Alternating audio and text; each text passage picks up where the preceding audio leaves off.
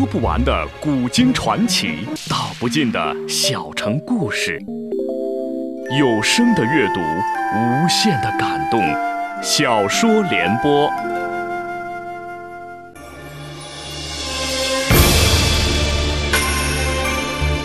宋仁宗很会做皇帝，中国古代的三大发明出在他执政时期。那时的大宋群星荟萃，但他在彝族面前很少挺起过腰杆儿，让西北狼李元昊咬得大宋遍体鳞伤。请听由秦俊撰写的《大宋天子》系列小说《宋仁宗》，由时代播讲。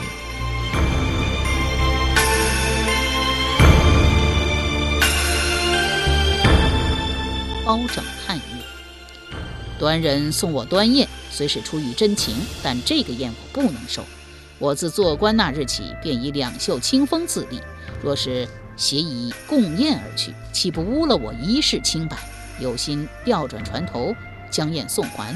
这一来一去，少说也得两天，怕是要误了上任的日期。这这可怎么办是好？他默想了许久，自言自语道：“此地亦是端州所辖，倒不如把这宴。”投到江中，也算完璧归赵。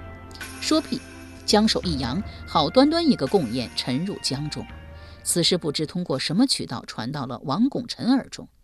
进奏院事件之后，君子党积备一网打尽，御史台急需补充一些有声望的官员。而包拯如此的孝顺，如此的清廉，且卓有正声，故而被他选中做了监察御史。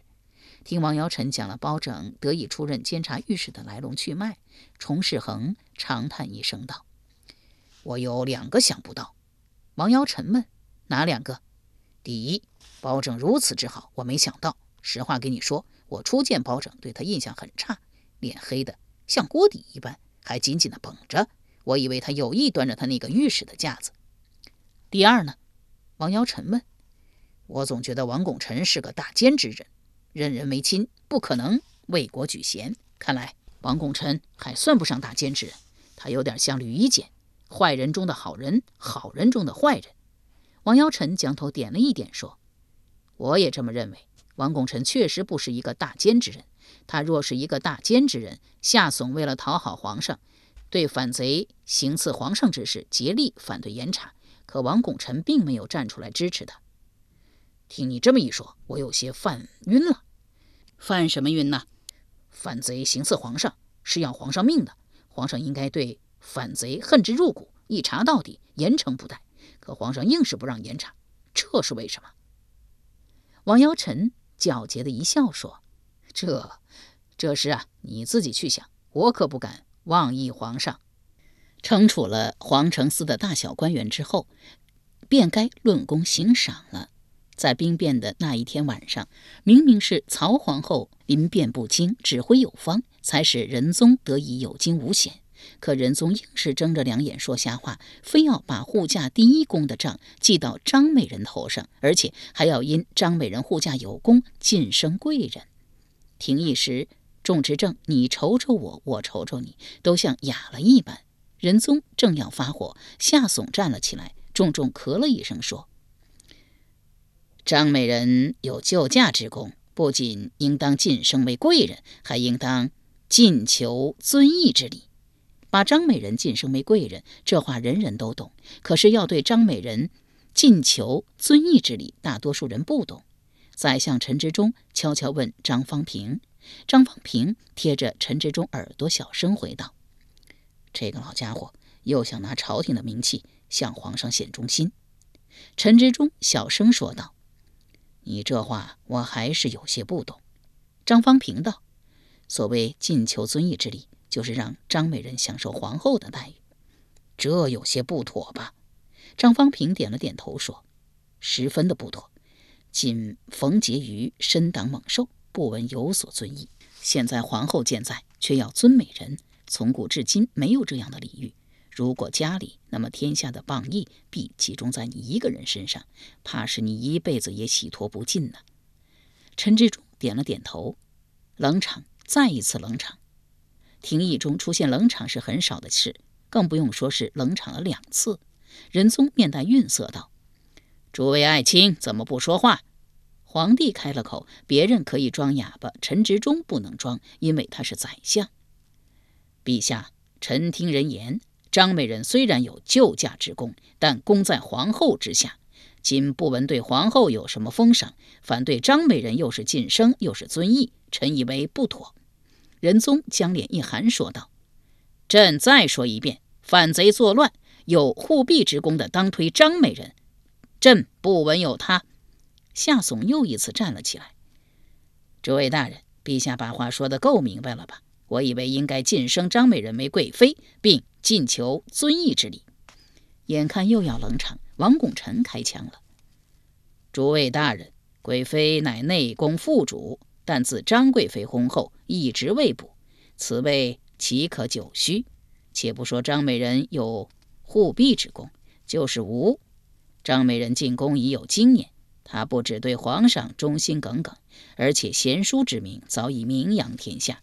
晋升她为贵妃，实乃国人和后宫之望。诸位不应对此再生疑义。至于进求遵义之礼之事，放一放再议如何？文彦博当即附和道：“王大人所言，我完全赞成。”贾昌朝、宋娇、王仪勇、庞吉齐声附和。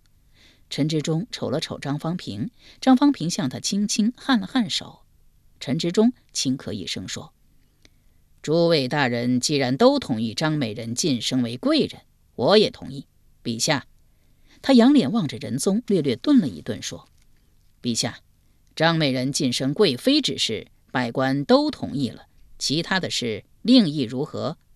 仁宗勉强将头点了一点，说：“可以，不是可以，是很可以了。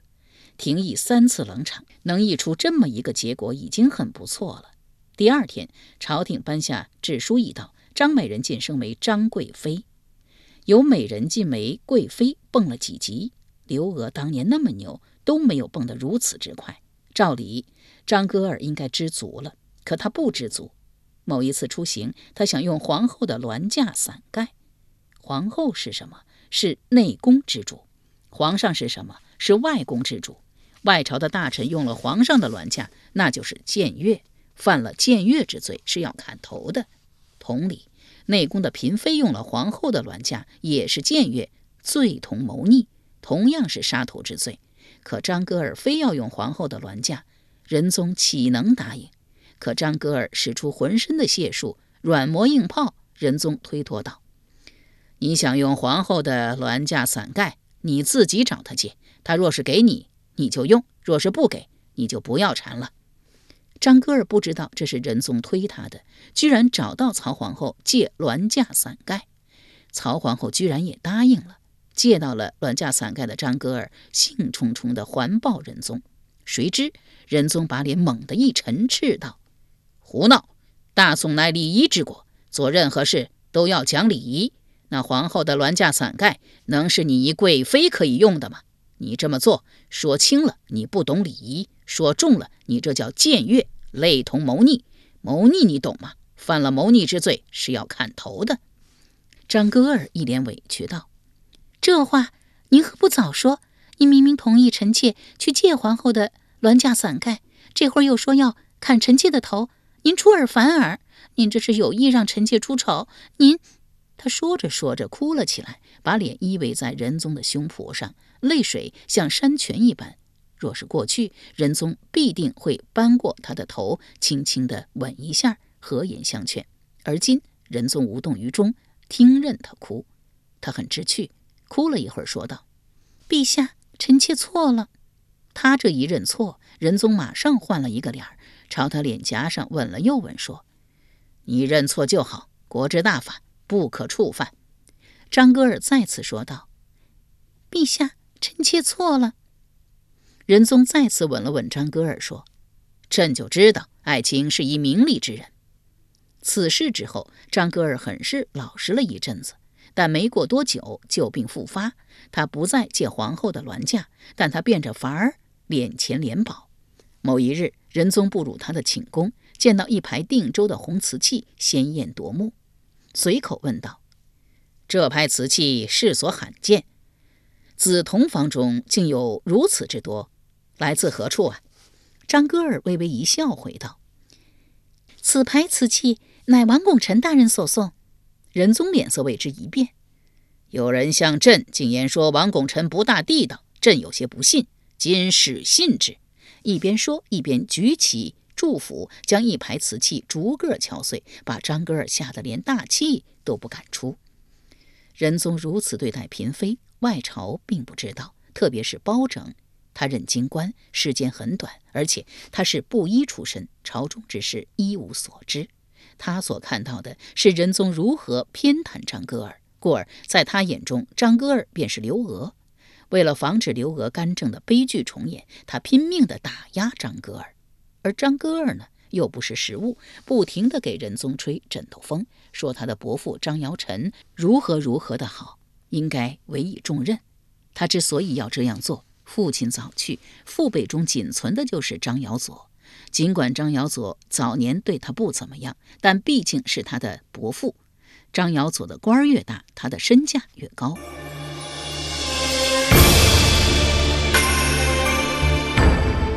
由时代播讲的秦俊大宋天子系列小说《宋仁宗》正在播出。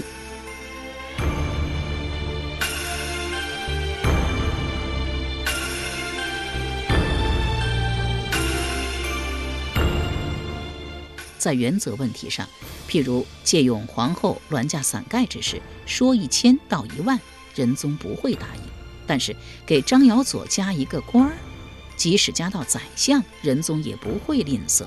何以？仁宗有一个底线，无论是对百官还是对嫔妃，好处可以给你，但前提是不能让他们祸国殃民。不，不是让他们不要祸国殃民，而是让他们没有能力祸国殃民。这个底线，百官不知道。这百官当然也包括包拯。包拯自以为刘娥独霸朝政十几年，差点毁了大宋江山，而张歌儿已经有了刘娥的影子。当年真宗非常宠爱刘娥，刘娥说啥他听啥。如今仁宗对张歌儿的宠爱，绝对超过了当年真宗对刘娥的宠爱。真宗想把刘娥从美人晋升为贵妃，由于朝臣的反对，不得不放弃；而仁宗想把张歌儿从美人晋升为贵妃，居然如愿。有鉴于此，得打压张格尔。他的这种想法虽然与仁宗大相径庭，但仁宗也不说破。既然仁宗不想说破，那就斗吧。双方斗争的第一个回合围绕张尧佐。张尧佐是地道的科班出身。又是在地方任职多年，而且政绩不凡，做一个京官应该不是问题。关键是仁宗把他封的有些太大，三司使。三司使是干什么的？三司使就是记省，也叫记相，总盐铁度支户部之事，是掌管国家财政的最高长官，地位仅次于梁府的政府头头。在特殊情况下。迹相御史中丞开封府尹就是执政班子的成员，如此一个重要官职，仁宗却把他给了张尧臣。百官当然不服，第一个跳出来反对的是包拯。他上书朝廷，从三个方面弹劾张尧佐：第一，张尧佐是外戚；第二，张尧佐根本不配做迹相，他久任地方，不懂经济，他的官是靠裙带关系当上的。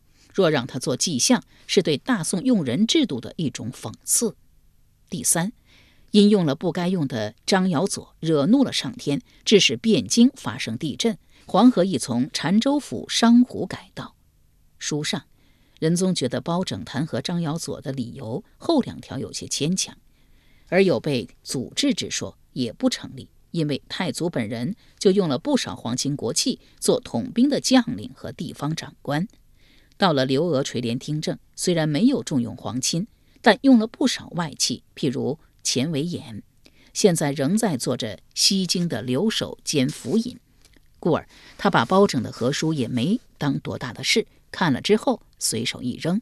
他不理，包拯继续上，一封不行，两封，弄得仁宗很烦，正要找个机会收拾一下包拯，被张方平劝住了。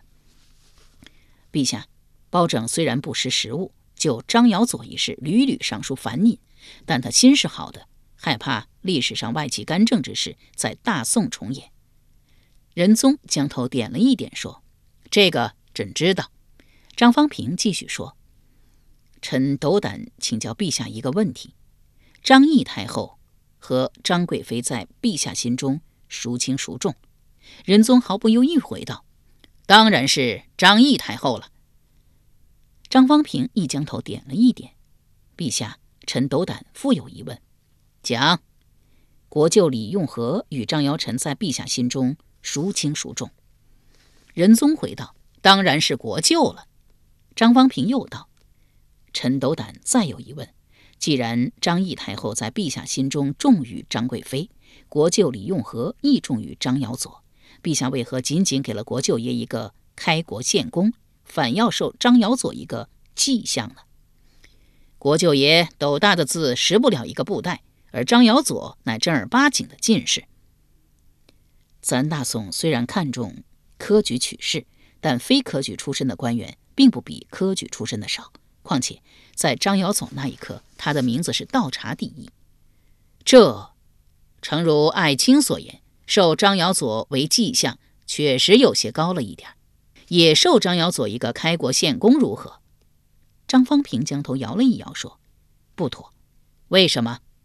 因为国舅爷才授一个开国献功，张尧佐凭什么和国舅爷平起平坐？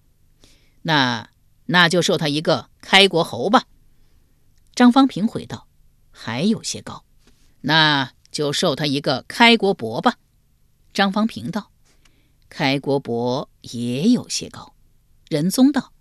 是有些高，但他是虚职，就这么定了。张方平勉强将头点了一点。爱卿既然觉着朕这样做对，朕明天便罢去张尧佐的迹象，改封开国伯。爱卿呢，今晚就去见一见包拯，好好劝一劝他，叫他多想一想国家大事，不要老盯着张尧佐。张方平忙道了一声遵旨。仁宗自以为。既把张尧佐置升两级，又摆平了包拯，张贵妃一定很高兴。谁知张贵妃一点儿也不高兴，反撅着一个小嘴儿说：“陛下，臣妾的伯父乃是正儿八经科举出身，当了两任知县，一任知州。知州是极品官，五品，而且每一次模勘也不错。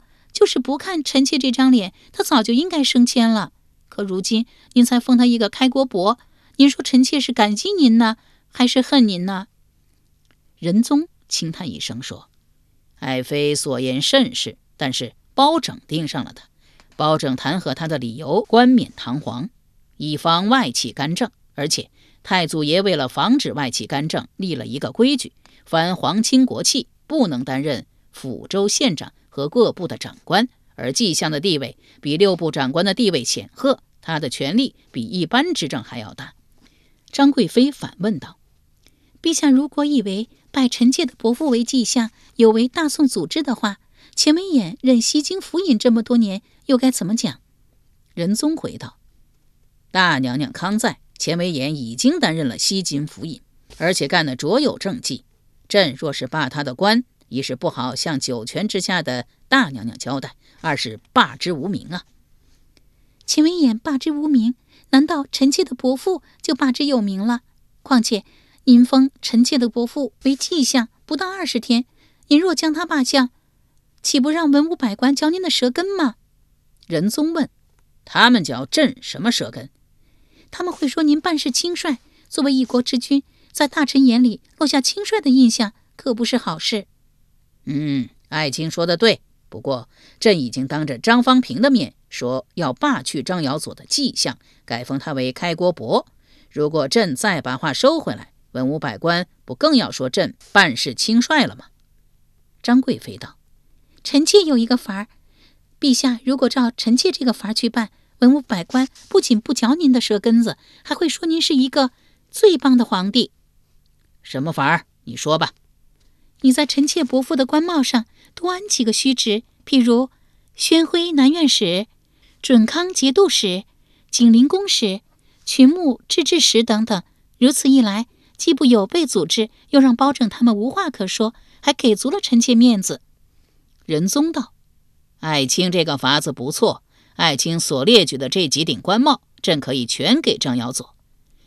张贵妃忙朝地上一跪，玉如应提道：“臣妾戴伯父谢陛下隆恩，陛下万岁万岁万万岁。”仁宗嗔道：“爱卿的性子未免有些太急了，朕还没把话说完呢。起来，快起来，等朕把话说完了，你再谢朕的隆恩。”张贵妃嘿嘿一笑，说：“有什么话，陛下尽管说，臣妾跪着听。”仁宗轻轻叹一声，说。想跪你就跪吧，咱还接着刚才的话，让朕把宣徽南院使等四使的官帽全部给张瑶佐，不是不可以，但是百官不乐意，特别是那个包黑子，说不定啊，恐怕又要上一阵子和书呢。张贵妃很轻轻的吐了三个字：“这好办。”哦，怎么办？把包黑子的官帽再往上提一提，他得了便宜就不会反对了。仁宗将头点了一点，这办法不错。大宋官员的任免，一般情况下要经东府，也就是宰相府，亦或是执政们商议后，才用制书的形式公布。但是也有例外，皇帝可以直接颁旨任免官员，这叫内降。不过内降的办法一般不用，可仁宗这一次用了。张尧佐接到内降诏书，高兴得比摔一个跟头。捡一大坨金子还要高兴，立马进宫谢恩。张尧佐接到内降诏书的时候，包拯也接到了。包拯进宫谢恩，正好和张尧佐来了一个碰头。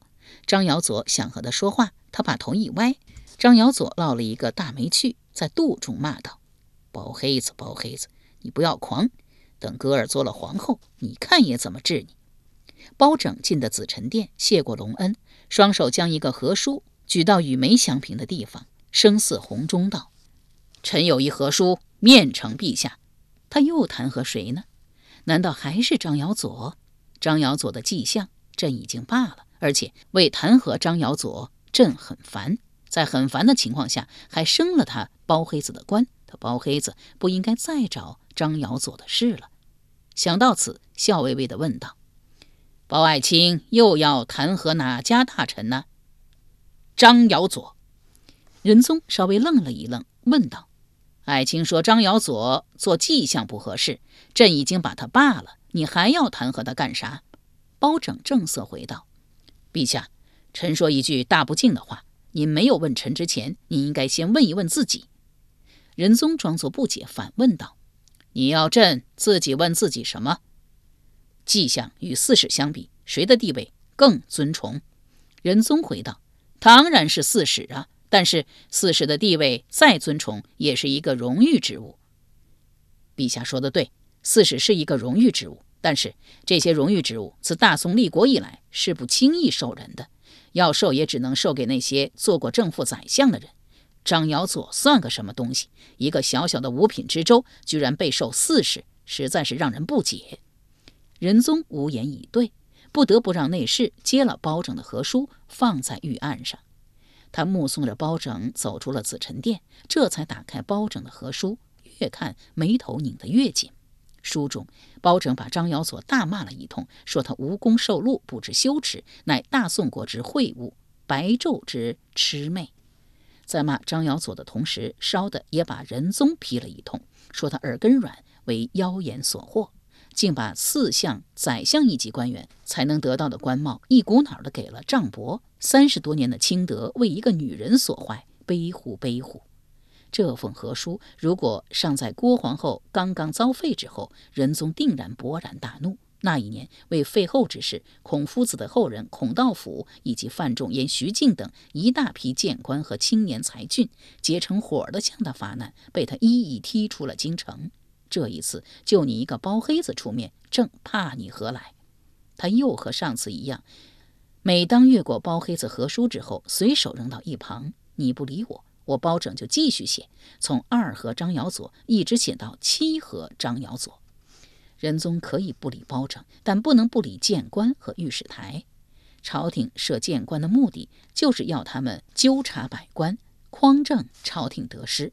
为了让谏官们放开胆子干事，允许他们风闻奏事，一个包拯可以不理，御史台和知监院的谏官集体出众就不能不理了。包拯的第五封和书只有一个唐介签名附属，到了第七封，知监院的人全部在和书上签了名。